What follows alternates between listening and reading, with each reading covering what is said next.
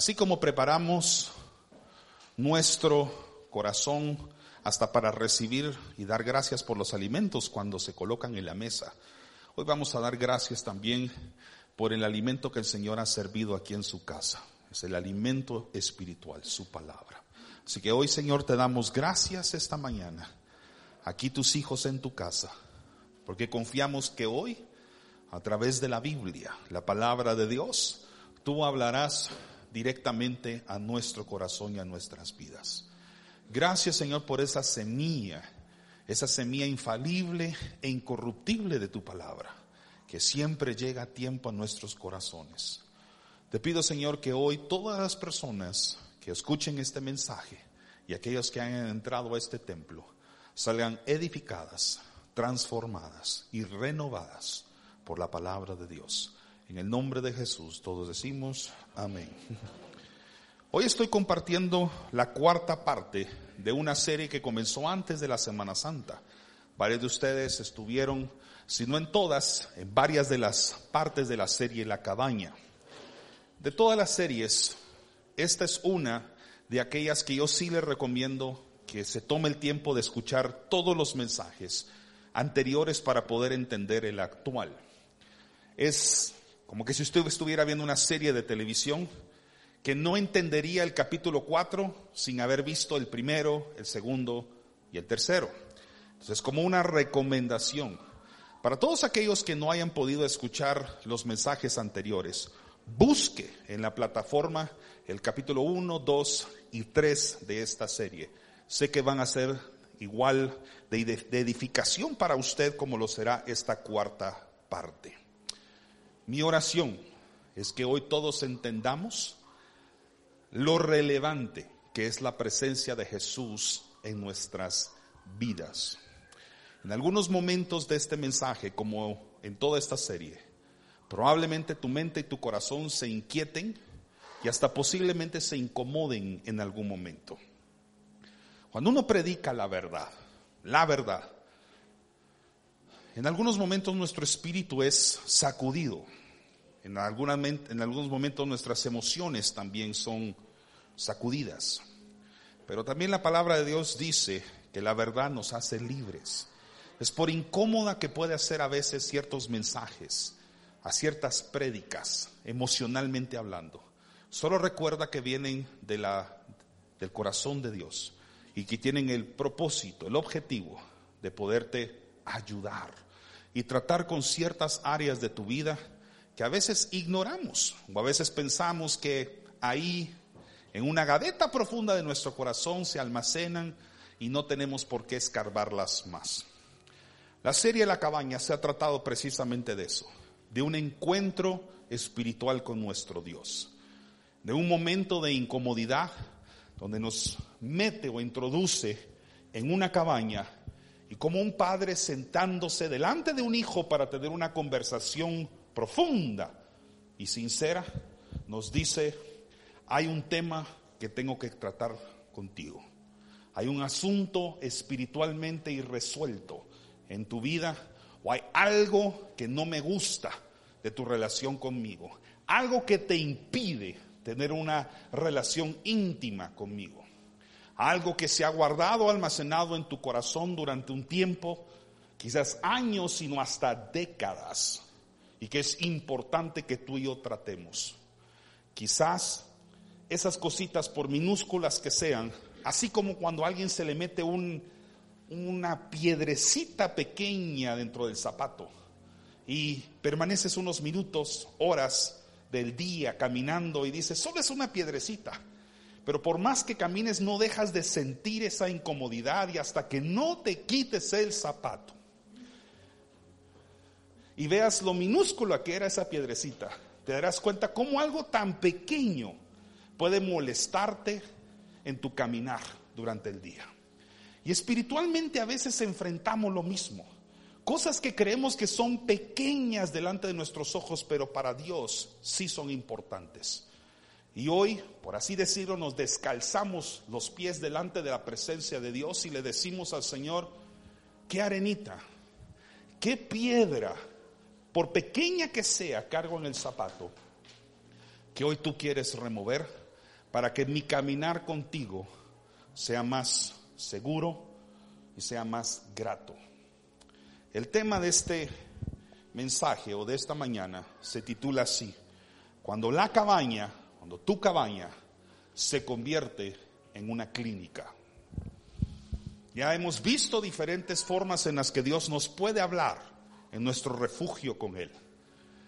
Pero ¿qué pasaría si de pronto esa cabaña de madera, ese lugar, ese espacio al que Dios te ha llamado, de pronto empieza a convertirse, figurativamente hablando, estoy hablando metafóricamente, empieza a convertirse en un consultorio médico y empieza pronto a cambiar toda la decoración y todo el equipo que está dentro, empieza a parecerse cada vez más a una clínica.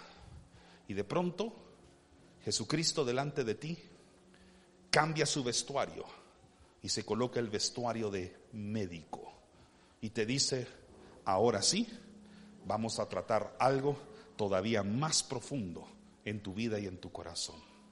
Por eso el título de esta mañana es cuando la cabaña se convierte en una clínica. Y quiero comenzar haciendo una pregunta universal.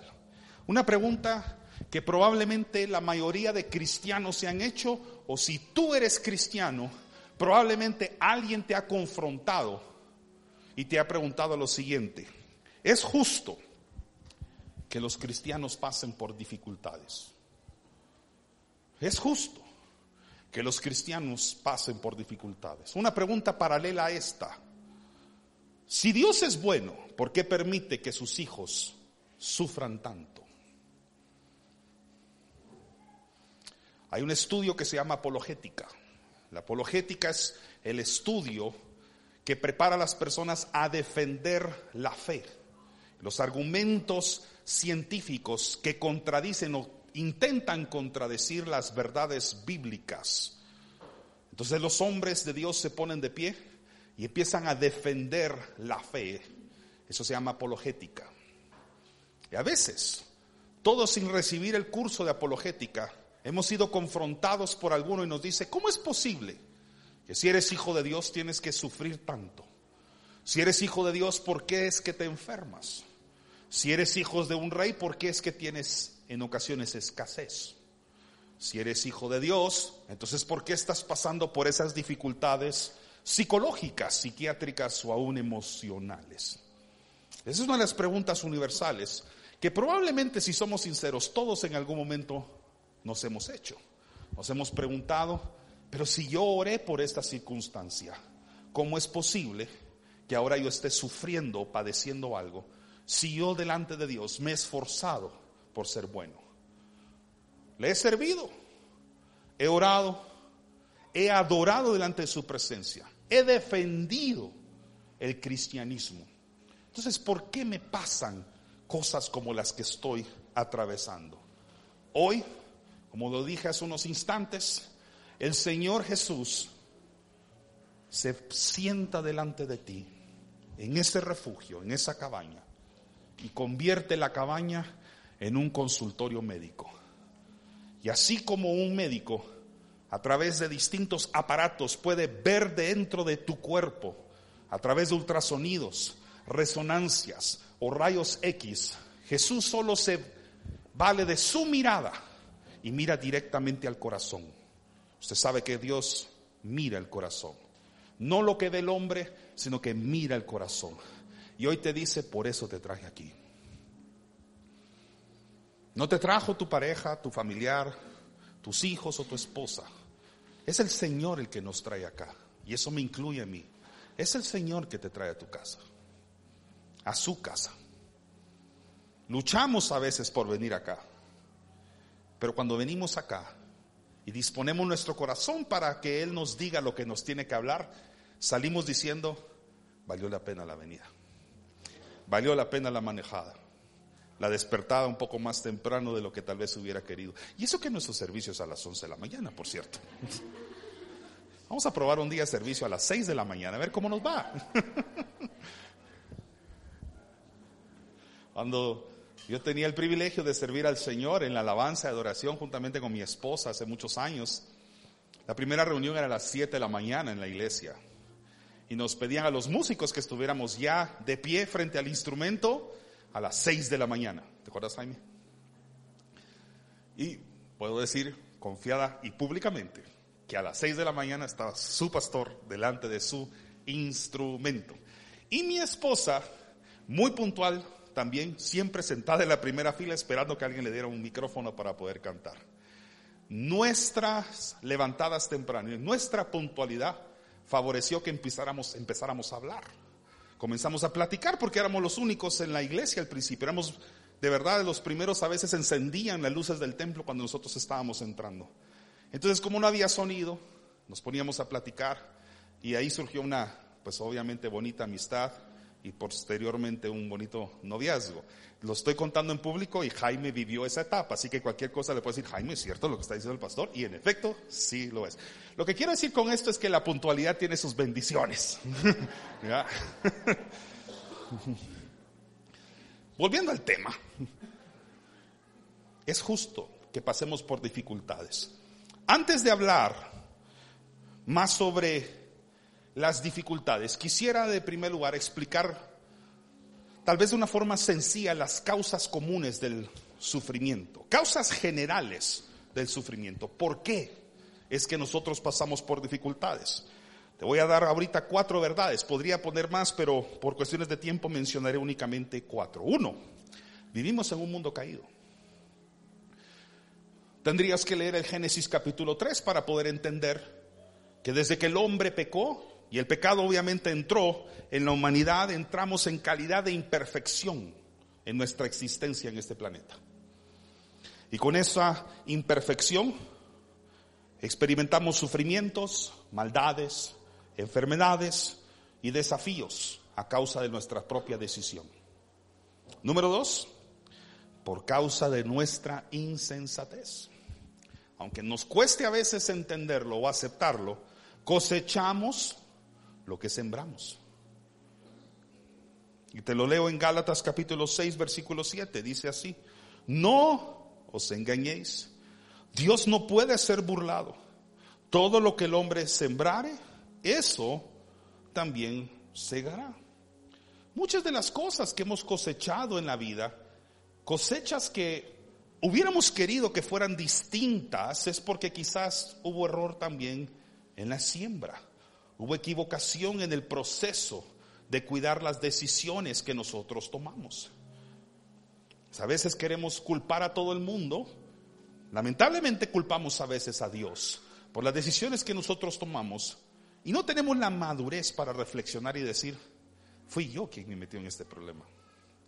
No fue el diablo, no fue Dios, fui yo quien me metí en esta circunstancia porque pequé, porque tomé decisiones equivocadas, porque pudiendo haber girado a la derecha hice a la izquierda a pesar de que sabía que la derecha era el camino correcto. O sea, causa a veces de nuestras malas decisiones, lamentablemente tenemos que ahora afrontar las consecuencias, por más que nos duele.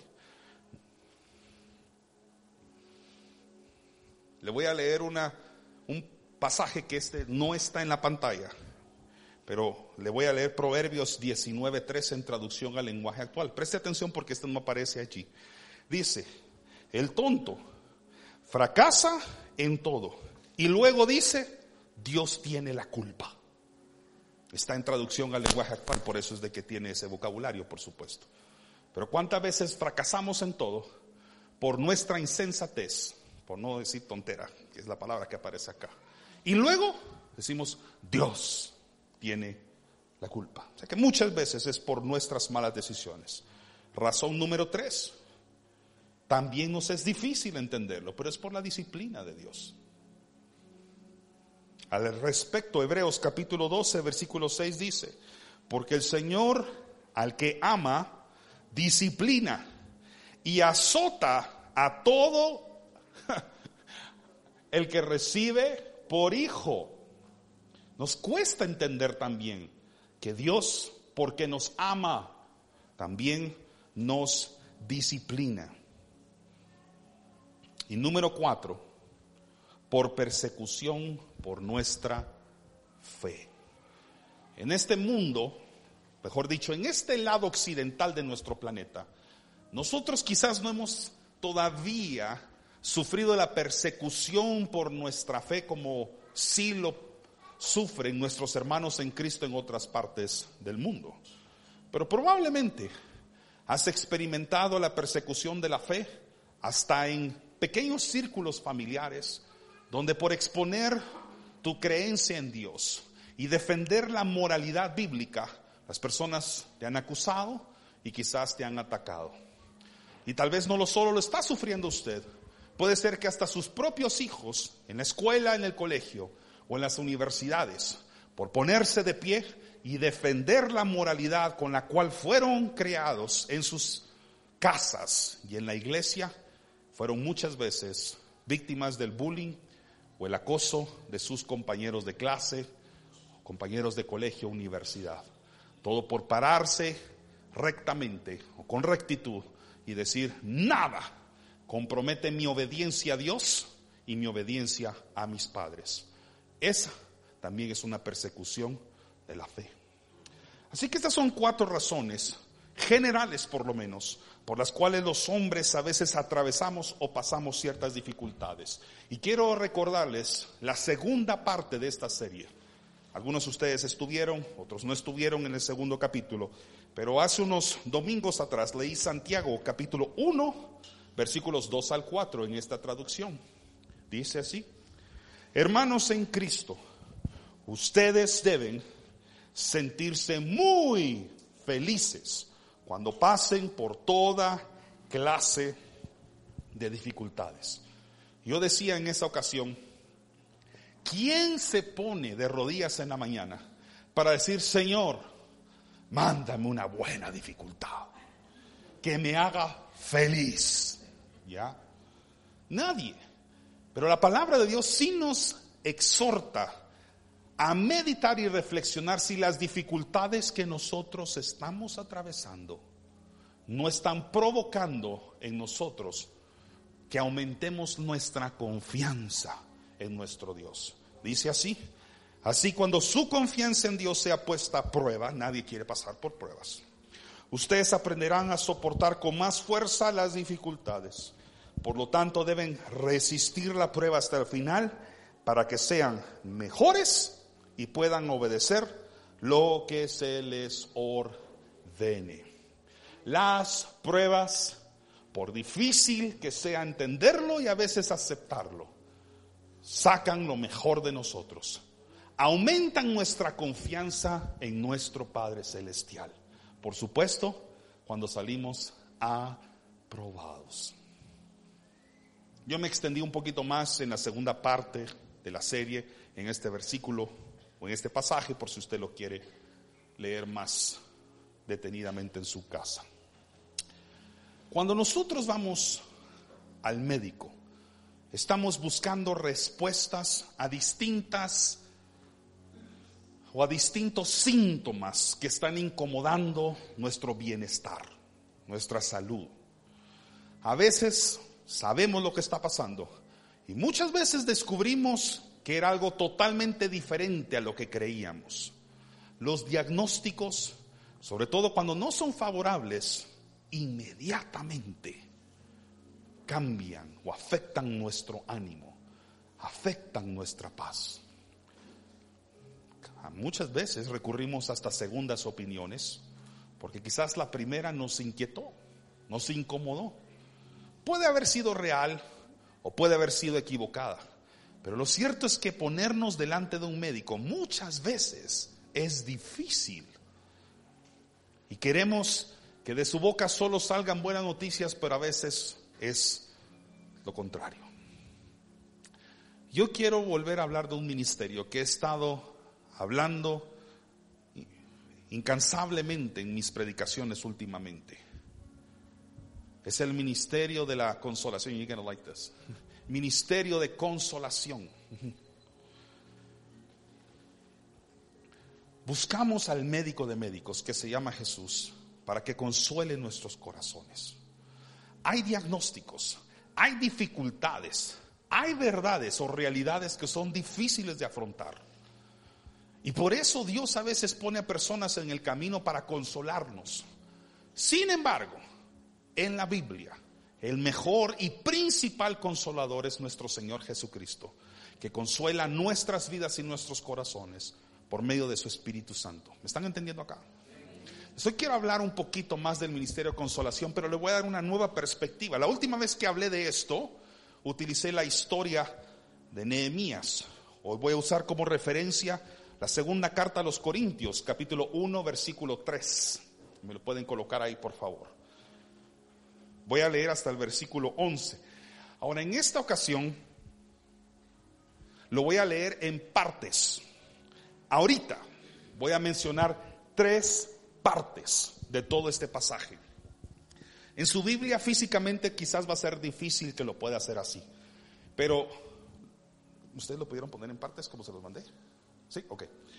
Pero le pedí al equipo de medios que lo colocara estratégicamente en la pantalla en las mismas, en la misma estructura de párrafo que yo lo tengo acá. Y ahorita aparece precisamente así.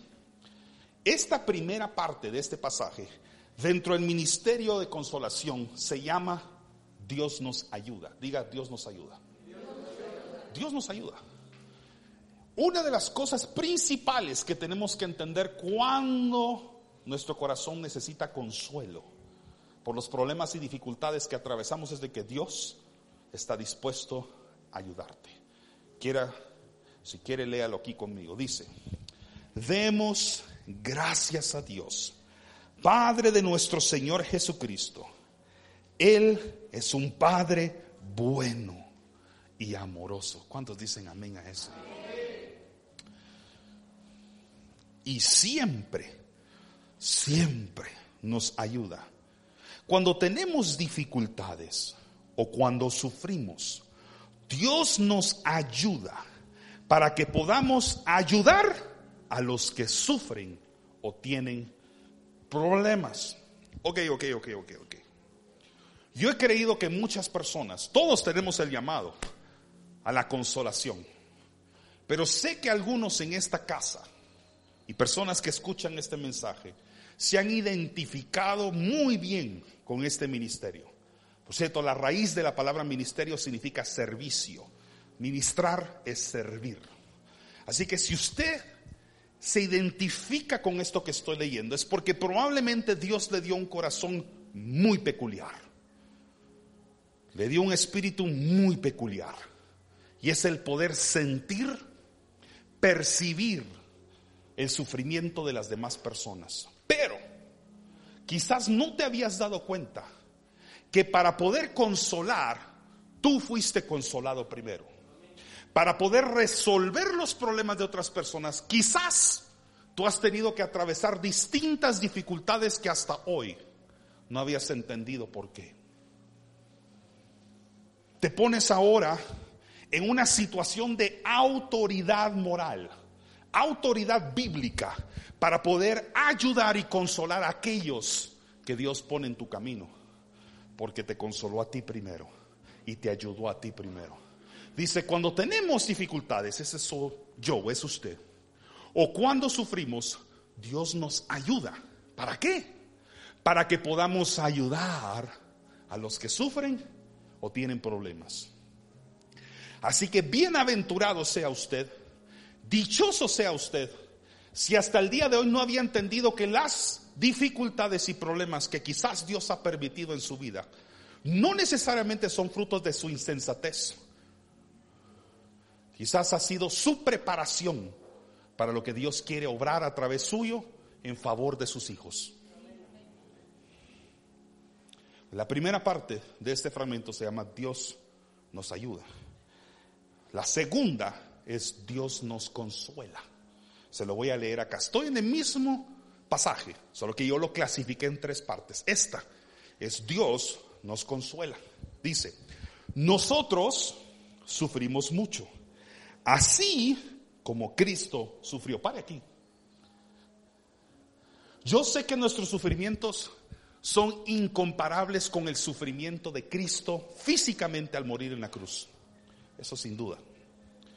Nadie ha tenido que morir aquí, o nadie ha tenido que sufrir la crucifixión la corona de espinas en su cabeza,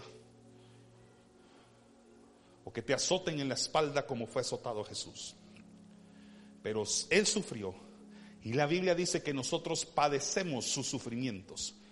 Lo que básicamente está diciendo acá el apóstol, no es que tú sufras físicamente igual que Jesús, pero que eres una persona muy privilegiada y dichosa porque estás padeciendo, sufriendo como Jesús también sufrió.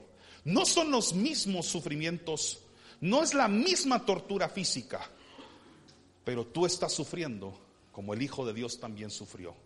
Y eso es para que Él se identifique contigo, o mejor dicho, tú te identifiques con Él, y entonces puedas crear un lazo de unión con Jesús, alguien que entiende de dolor, alguien que entiende lo que significa soportar los padecimientos en la cruz. Por eso cuando alguien llega a consejería, y si tú eres usado en el ministerio de la consolación, esto es bien importante que entiendas. Tienes que entender que Jesús padeció para poder consolar, para poder abrazar al corazón dolido. Jesús lo sufrió primero. Jesús entiende de dolor. Así que cuando usted está rodeado de personas a las que usted tal vez está tentado a pensar o decir, they don't understand me, no me entienden, Jesús sí. Es que nadie entiende mi sufrimiento, padecimiento, Jesús lo entiende. Humanamente las personas no siempre van a entender tu dolor. Lo cierto es que muchas veces no han sufrido lo que tú estás sufriendo. No han estado en tus zapatos. Entonces probablemente no entienden la gravedad de su situación, mas Jesús sí. Él sufrió por ti. Él es experto en entender el dolor, el sufrimiento, la traición, el desánimo. Ve a Jesús, el médico de médicos. Él sí te entiende. Es un médico que alguna vez cargó la enfermedad del mundo y todas las enfermedades. Y en un cuerpo resucitado, glorificado, venció la muerte y la enfermedad para que cuando tú vayas con la tuya, Él te entienda perfectamente. Toda enfermedad, las que existían hace dos mil años y las que hoy se estén creando, Él las entiende murió por todas ellas.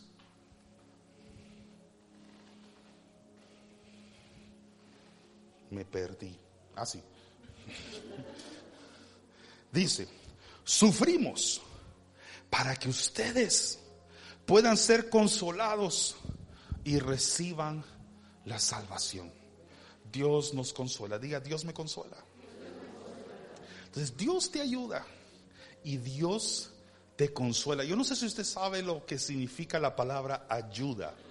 Espiritualmente la palabra ayuda significa llevar las cargas de los demás. En una forma física es cuando usted está cargando blocks, piedras en su espalda y alguien más llega y le dice, dame de tu carga y te voy a ayudar a llegar a donde estás. Esa es la definición ayuda, la puede buscar si quiere. Entonces, cuando Jesús llega a su vida, le dice, mi yugo es fácil, ligera es mi carga. Hay cargas que estás llevando que son totalmente innecesarias en el camino. Suéltalas. Ese fue mi hijo, creo. Corte comercial.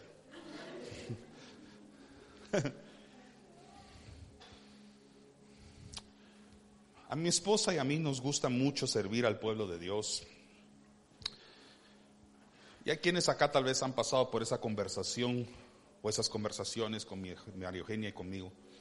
María Eugenia tiene un don muy especial en este ministerio de la consolación. Y si usted estaba en conversaciones con ella, no le extrañe que a veces dice esto, suéltelo, soltalo, decime. Y ahí va la moquedera. Suéltelo. María Eugenia, yo no uso el púlpito para poner en pedestal a mi familia, los que me conocen saben que no lo hago. Pero hay una razón por la que quiero hacer y ponerla a ella en este lugar. Que sé que Dios y reconozco públicamente la usa mucho en este ministerio. Lleva el Espíritu Santo con ella. De una conversación con ella es, es, y esto lo digo yo como esposo, es a veces casi atemorizante porque Dios le revela la verdad de una forma impresionante. Yo no le puedo mentir a ella, no se puede. Gracias a Dios. Y a veces cuando tú estás frente a una persona a quien Dios usa en ese ministerio, muchas veces vas a sentir esto. Sueltas, sueltas las cargas, te desahogas. Se vale llorar delante del médico. Es un médico que va a tomar tus manos y te va a decir, oremos juntos por esto. Porque yo estuve ahí y sufrí como tú estás sufriendo cuando la cabaña se convierte en una clínica. La tercera parte de este pasaje le llamo Dios nos ayuda a consolarnos los unos a los otros. El ministerio de la consolación es algo que implica la operación de personas, de siervos, ministros dentro del reino de Dios, a quien Dios comisiona para ayudarse los unos a los otros son como la extensión de los brazos de Dios en la tierra, de los oídos del Espíritu Santo aquí en la tierra. Y por eso te leo la siguiente parte del pasaje. Dice, Dios nos ayuda para que nosotros podamos consolarlos a ustedes. Así ustedes podrán soportar con paciencia las dificultades y sufrimientos que también nosotros afrontamos. Confiamos, mire esta parte, está a propósito resaltada, subrayada en la pantalla. Confiamos mucho en ustedes y sabemos que si ahora sufren, también Dios los consolará.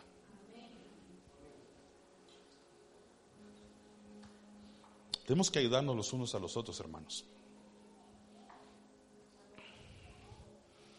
La siguiente parte es la experiencia de Pablo es su testimonio.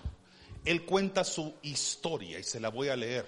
O sea, el pasaje continúa, pero aquí, digamos, termino con estos fragmentos del Ministerio de la Consolación y ahora quiero hablarle en primera persona, como si yo fuera Pablo.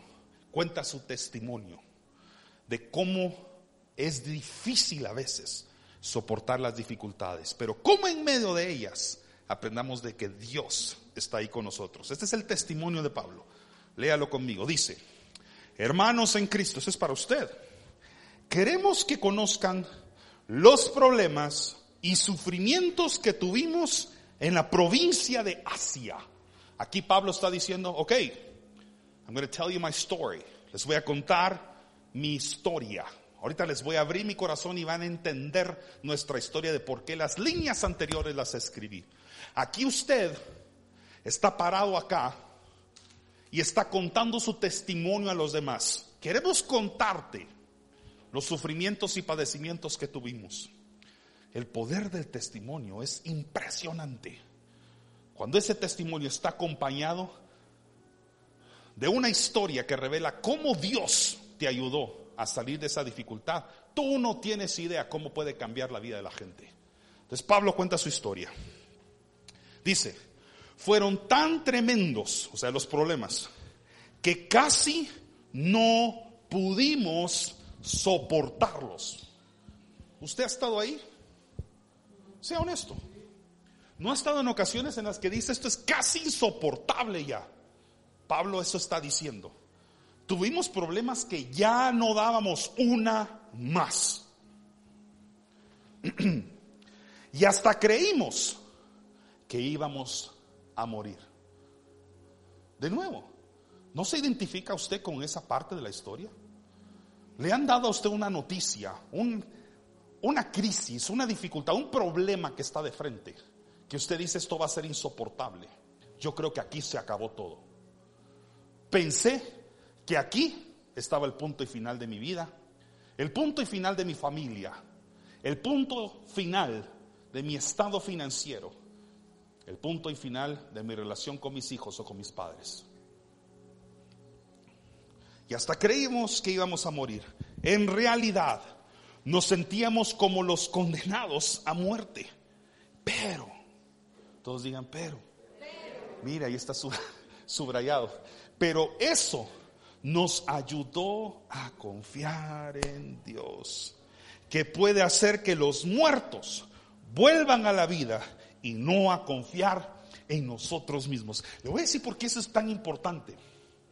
Porque a veces Dios te lleva a ese punto insoportable de tu circunstancia para que sepas que el único que puede sacarte de ahí es Él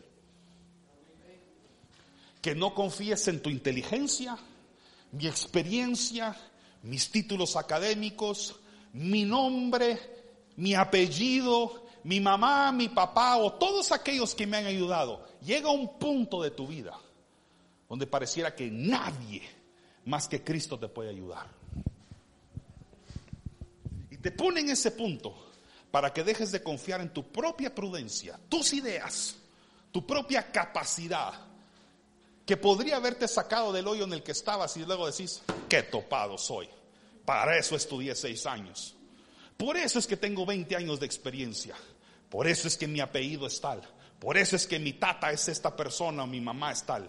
Perdón por lo de tata, papá. Seamos honestos. Hay ocasiones en las que hemos valido de cosas humanas para decir, puedo salir adelante.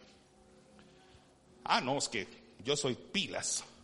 Yo soy inteligente, entonces yo mismo estudié para salir adelante y saqué todas las materias. No estoy diciendo que tu esfuerzo no sea importante, pero hay situaciones tan insoportables y difíciles que si no fuera por el Espíritu Santo nunca habría salido de ellas. Y esto es bien importante para todos aquellos que son llamados a consolar a las almas. No eres tú, no es tu consejo, tu coaching, o por más libros que te han preparado para llegar a ese punto, esa persona está en una circunstancia tan profunda que solo Dios la puede ayudar. Eres un mediador y comunicador de este mensaje, nada más. Tú, este es uno de los consejos más duros que como pastor recibí de una persona, digamos, con cierta autoridad ministerial sobre mí hace muchos años. Una persona que tal vez ya llevaba recorrido ciertas mías de distancia antes de que yo empezara el pastorado. Y me decía, Fer, no fuiste llamado a resolver el problema a la gente. Y a mí me costó recibir eso. Porque tu naturaleza pastoral es dar la vida por la gente y querer solucionarle o aliviarle los problemas a los demás. Y que alguien te diga, no fuiste llamado a eso. Era para enseñarme que no somos nosotros, es el Espíritu Santo el que nos saca de esto. Para que no saques un complejo de heroísmo y te atribuyas a ti la gloria de todo. Es bien difícil entender esto, pero cuando lo aceptamos y lo creemos bíblicamente, no nos queda más que ir al verdadero médico de almas, al principal consolador, que es Cristo. Amén. Dice, Dios nos protegió de grandes peligros de muerte y confiamos en que Él nos seguirá cuidando y protegiendo. Por favor, ayúdenos orando por nosotros. Ok, personas a veces se han preguntado, ¿es bíblico pedirle a los demás que oren por nosotros? Sí lo es. Sí puede usted pedirle a sus amigos, a sus hermanos, a su familia, que lo fortalezcan a usted en oración. Pablo lo pidió. Ayúdenos orando por nosotros. ¿Y por qué es importante? Porque cuando tú estás en una dificultad de esas de las que hoy estoy predicando, de aquellas de vida o muerte, a veces no tienes el ánimo y las fuerzas para orar, sea sincero. Cuesta doblar rodillas en ese momento. Es de valientes hacerlo. Entonces acudimos a la fortaleza de otras personas para que su ánimo se vierta en nosotros. Lucas, capítulo 5. No tengo tiempo para extenderme mucho en esto que voy a decir ahorita, pero muchos teólogos coinciden en que Lucas era un médico. Cuando usted lee los evangelios, ya dije que no me voy a extender y empiezo a hacer las explicaciones. Míreme pues. Cuando usted lee los evangelios, encuentra las evidencias bíblicas de por qué Lucas era un médico. La ciencia médica no existía en ese entonces. There were physicians. No sé cómo se dice eso en español. ¿Alguien me puede ayudar? Physicians. Es que no, son physicists. ¿Ah? Somos médicos. Physicians. Yeah. Bueno, el asunto es que estudiaban el cuerpo humano y sabían cómo tratar el cuerpo humano a través de las medicinas que estaban disponibles en aquel entonces. ¿Ok? Ya me quedé con eso en la mente. Doesn't matter. Por favor, thank you, Mariana. El asunto es que él era lo que hoy nosotros llamaríamos un médico en nuestra época. Lo que que la ciencia médica como tal no existía como ahora existe.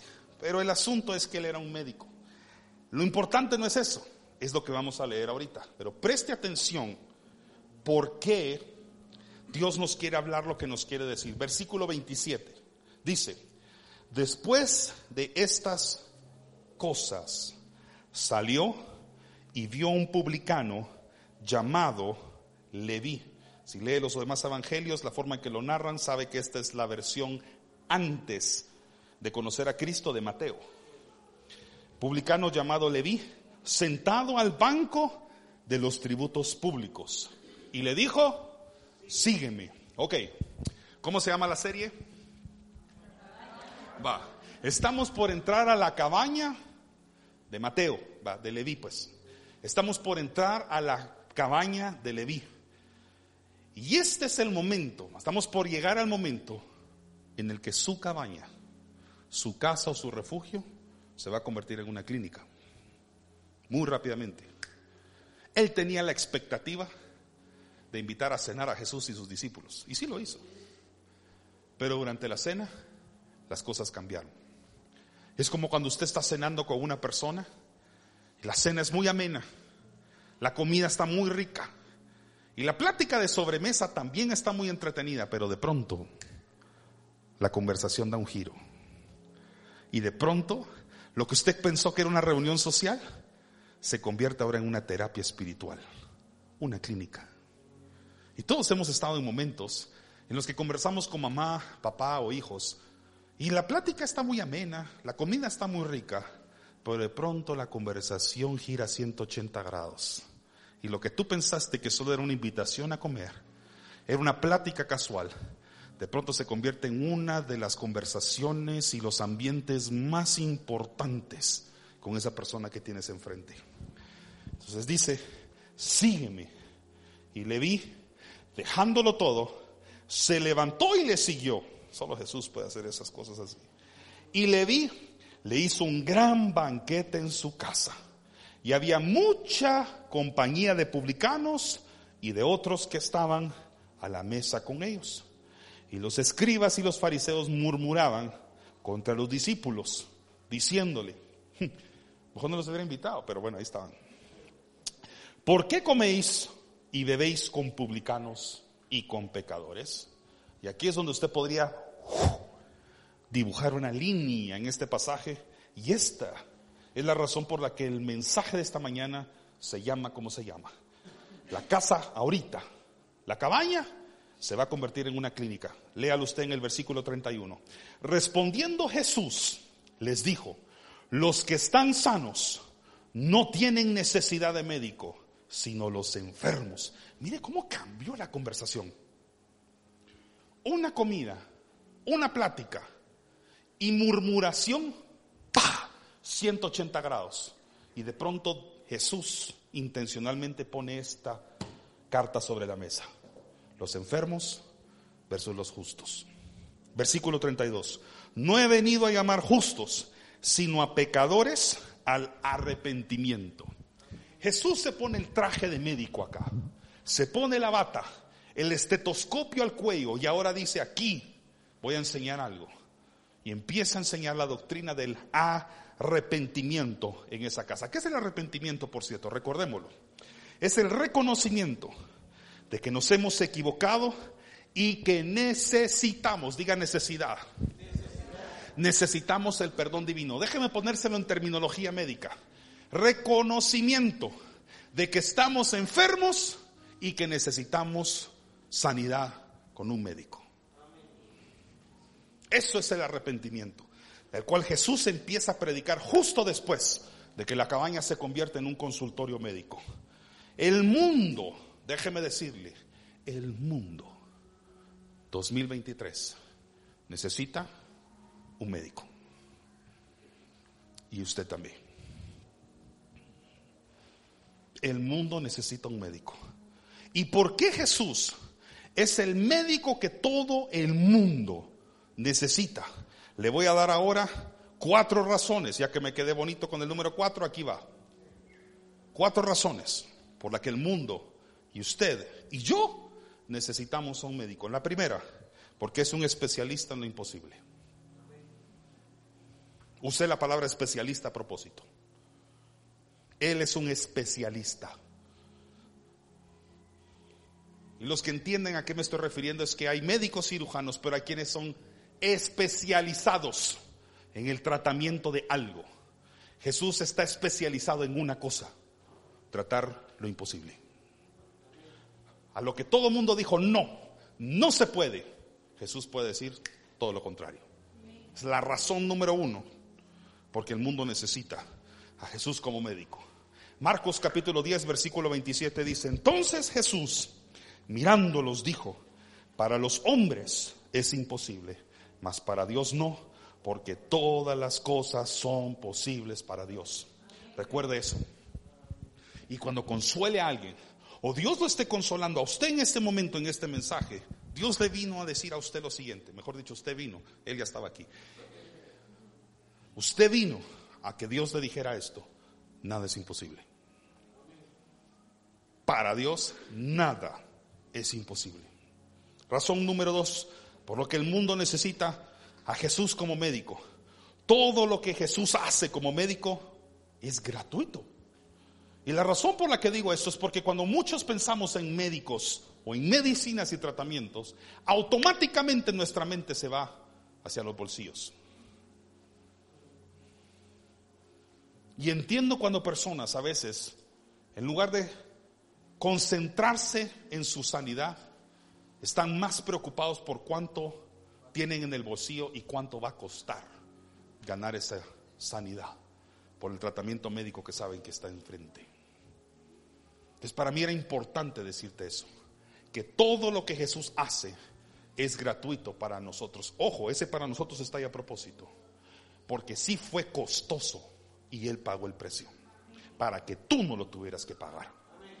Entonces, ¿qué dice la Biblia en Marcos capítulo 6, versículo 56?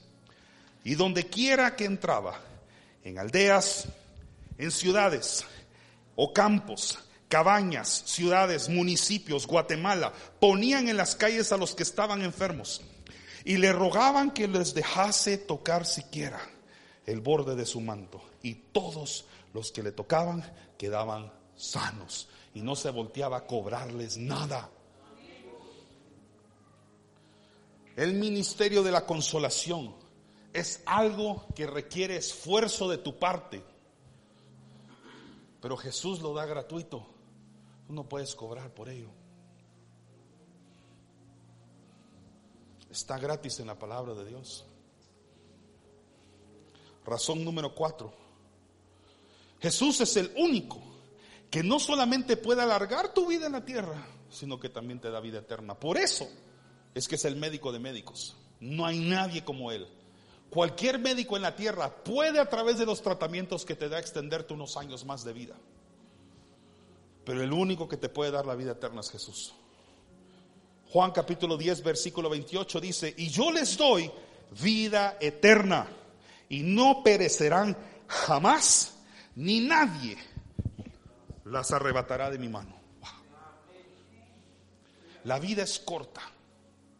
Comparada con la eternidad es increíblemente corta.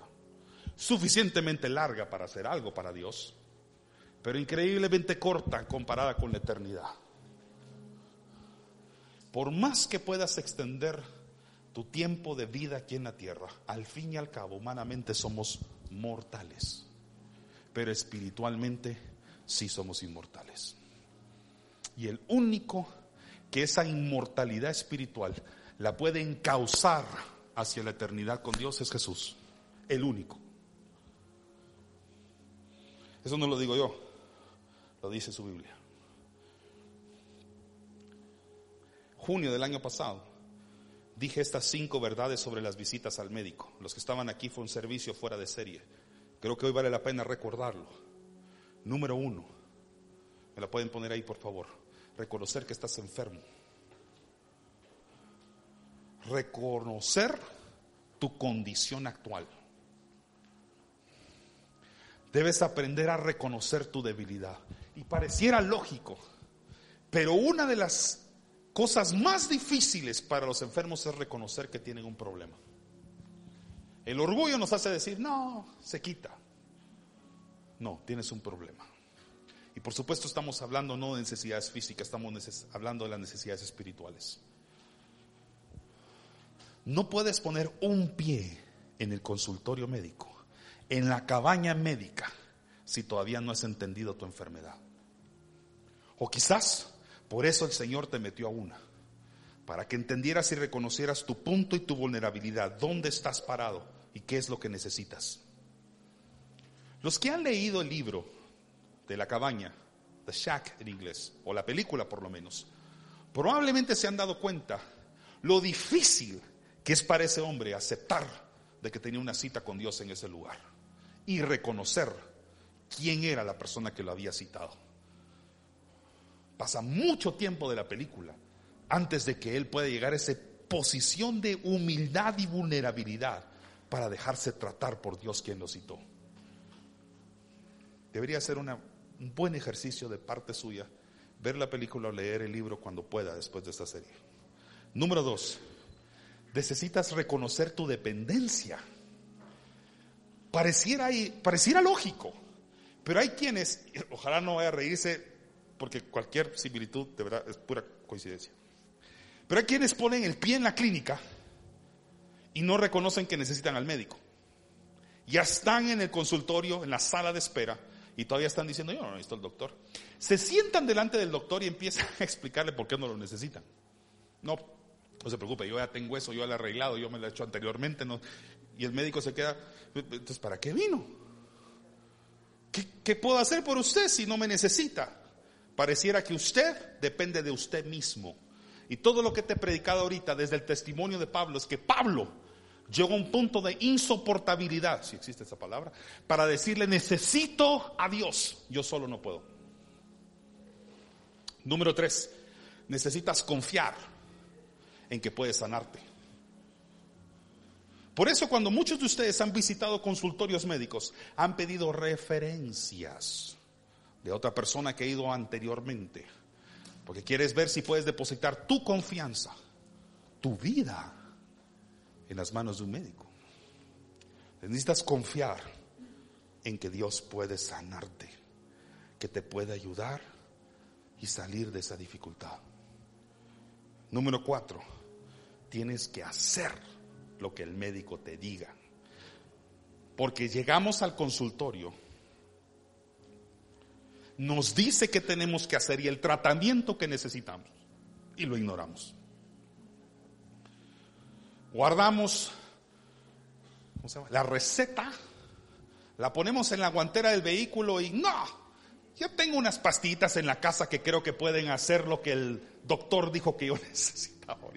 Y sus risas me dicen mucho. Yo también he hecho lo mismo. ¿Qué dijo que puso ahí? Ah, yo tengo el ibuprofeno, es lo mismo. Y no es lo mismo.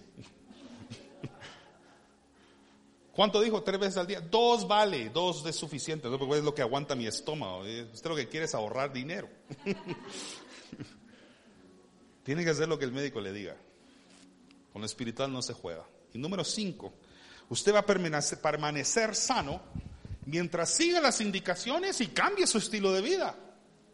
Si usted regresa a ser lo que hacía antes de visitar al médico o a regresar a hacer lo que le provocó la enfermedad, entonces no espero un cambio.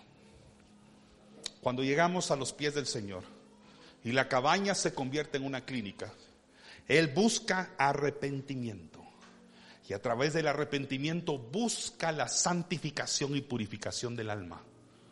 El arrepentimiento es la puerta que Dios está abriendo para que tú cambies tu estilo de vida y no regreses a lo que hacías antes, sino que seas un nuevo hombre.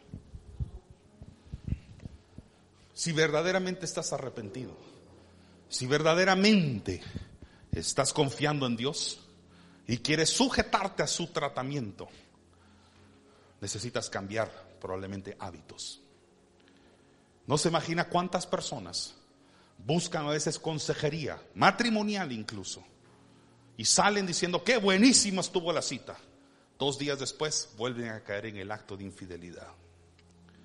Cuando tú estás arrepentido, tu corazón está diciendo, voy a santificar mi vida. Y empiezas a tomar decisiones en pro del cambio, cambio de estilo de vida, cambio de hábitos. Si quiere que Jesús le sane sus pulmones, usted no le puede decir al Señor, sáname de esto. Y luego regresar a hábitos que ensuciaron y enfermaron su sistema respiratorio. Entonces tenemos que cooperar, esforzarnos y poner de nuestra parte para poder ver un cambio en estilo de vida. Entonces yo quiero terminar hablando sobre lo que es la atención médica, el tratamiento y la medicina. Todos queremos atención del doctor. Necesitamos el tratamiento del doctor de doctores y la medicina que nos va a prescribir. ¿Estamos seguidos? ¿Estamos bien acá? Deme cinco minutos y termino. Dice, la primera, la atención médica. Mateo 5.4 dice así, bienaventurados los que lloran porque ellos recibirán consolación. Eso se llama atención. Jesús se presta o se coloca, mejor dicho, delante de ti, te presta atención. Un ministerio de la consolación tiene el hábito de escuchar a la persona que está sufriendo y padeciendo. Jesús está presente, no se distrae con un celular, no se distrae con nada, sabe perfectamente quién tiene enfrente. Y sus ojos y sus oídos están escuchándote directamente. Lo que te quiero motivar a hacer es a orar. Ora. Tu comunicación con Dios está a una oración de distancia nada más. ¿Qué te detiene? Voy a la segunda parte, a la segunda de una vez. El tratamiento. Salmos, capítulo 147, 3. El médico ya te atiende, aquí va el tratamiento. Él sana a los quebrantados de corazón, y aquí es lo que él hace, vendar, vendar las heridas en la cabaña, cuando se convierte en una clínica, él se coloca el traje médico, el estetoscopio y saca la venda y le dice, dame tu corazón. Hay heridas que están abiertas, expuestas. Y cualquiera aquí que tenga un poquito de conocimiento de lo que estoy hablando sabe que una herida abierta y expuesta puede en cualquier momento infectarse puede ser más grave el problema de lo que era inicialmente. Pues Jesús lo que hace es agarra la venda, venda el corazón, sana las heridas. ¿Y para qué lo hace? Para que cicatricen, todos digan cicatriz. Las heridas que una vez tu cuerpo tuvieron, porque te quemaste, te cortaste o te caíste en algún lugar, probablemente dejaron alguna marca en tu cuerpo es señal de que una vez hubo una herida y expuesta, abierta, pero que ahora está sanada y cerrada. Y cuando tú las ves, ahora puedes decir, wow, qué maravilloso es mi cuerpo. Dios diseñó un cuerpo mío para que en cuestión de unos días, lo que una vez me dolía y donde una vez yo sangraba, ahora esté cerrado. Y la cicatriz solo cuenta una historia.